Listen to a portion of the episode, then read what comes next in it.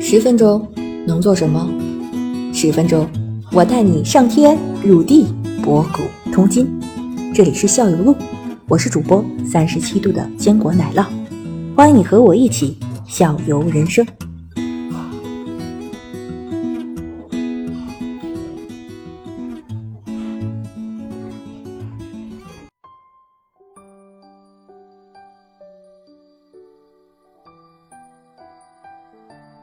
应该讲，从这个围棋普及角度说呢，这是一个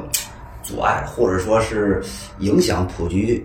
这个范围更大的一个一个一个问题。但是呢，这确实恰恰也是围棋的一个它自己固有的一个特征。它含金量就很高哎，你听一集一段还是对啊很厉害的。你比如说，像这个我我说的还是业余的，咱每年暑假期间，全国还有一个全国职业定段赛，那是就是全国各地的所有的职业准备这个打上职业的，成为职业棋手的人，孩子们现在也也也放开到成人了啊。过去对，听说是哎，嗯原来最最多只能到十七岁、十八岁，对现在已经二十来岁就可以了。对，那么去参加这个比赛，就是这个就相当于围棋界的高考，但是据说这个高考难度要比考清华北大还要难。没错嗯啊，全国的，你看，不要去，你光看那个去了百八十号人，可是他在百八十号人后面那大，你还看有成千上万的人了，他们不够格，这边人够格去了，还得去你死我活的争夺那个十十个二十个的那个名额。怎么才能够格？是您刚才你说还的你业打比余赛打比赛，业余一级六段之后进职业赛道，差呃不，多在六段左右吧，快，对，基本上，基本上六段，因为业余段位和职业段位是没有延续性的。对，没有延续啊基。本上初段跟六段的水平差但不是多，有一个筛选比赛，然后你要成千上万进对那对个对对，对因为你毕竟啊，他水平的提高啊，他都都从业余开始，他达到一定程度以后啊，这个他就就会进行分流了、分化，有的继续，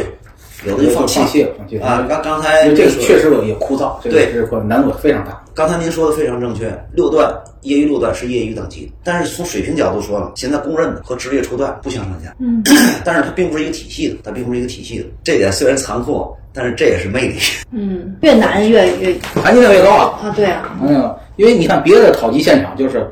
出来以后都是欢天喜地的，这个考级现场啊欢天喜地一部分，哭哭着出来的很多。我看着过，因为我参加过好几次这种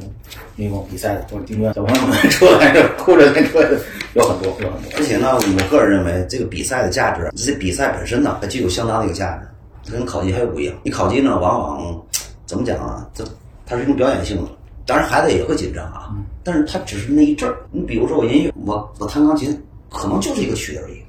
前前后后恐怕就几分钟、十来分钟。可是我这个比赛的过程，这个比赛本身呢，也是围棋的一个魅力的一个体现。在赛场上呢，孩子们需要独立去面对赛场上各种情况。你比如说，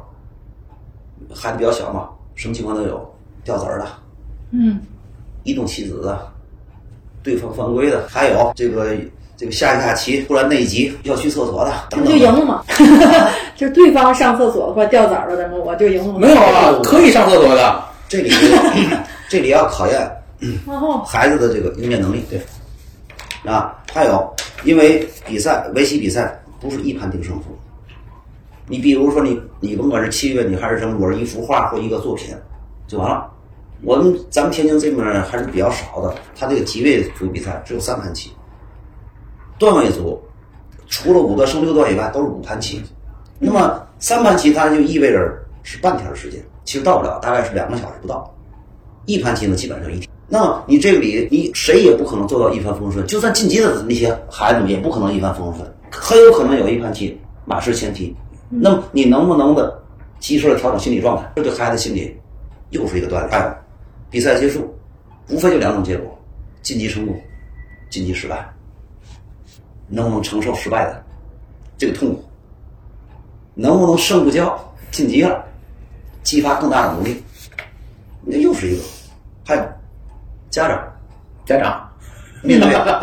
孩子这个成绩啊，旁边的欢呼雀跃来了，这个哭哭啼啼出来了，家长怎怎么表现？然后咱们现在是来说学校这个校内教育很讲究，对吧？很非常关注这个学生的这个心理健康。嗯，其实呢，这心理健康不是靠嘴说的，是靠事实或者是说你的生活去历练的。嗯，对那么你历练通过什么历练？你你需要通过各种途径。其中，我觉得想要给孩子一种锻炼，让孩子意志品质更坚强，学习围棋绝对是一个好的选择。怪不得二孩天天一定要送他去微学微棋。连我们家的教育方式，我说，哎呀，又哭了，一定要照顾好他的情绪，要让他啥啊？你这样培养不出好性格，就得摔了起来， 这这样反复的磨出来，才能磨出好性格。他他也是从小，他外公带他一起学围棋，就是受到这种影响的培养方式出来了。他现在性格确实还挺好嗯要，说抗现在压啊能力都比我强。要说现在已经好多了，现在的围棋比赛也比较多，晋级途径嘛。你还还岳哥这个，你你这个选择也很大，你他也不像过去一样，只顶一定次定段了，就是跟高考一样，那一次定乾坤，是吧？你像我们当年参加比赛，一年只有一次比赛，不行的话就再等一年吧。现在一年现在你要去下打比赛，还挺多的，其对实吧？正式的等级赛一年就两次，还有辅助于其他的一些所谓的公开赛也都可以晋级的。那么大大小小加一块儿，一年有十来次了，都可以定，任何一次比赛都可以定段，哎啊都可以都嗯可以升级，只不过它的能难升度级。有的不太一样嗯对，有高有低。啊。那有没有一个比赛策略的问题？我就为了定段为了对争，那我就去参加一个简单一可点。以啊，不定段已经是最简单的，我觉得好像定段，其他的现在是定级啊，定定级现现在定级，因为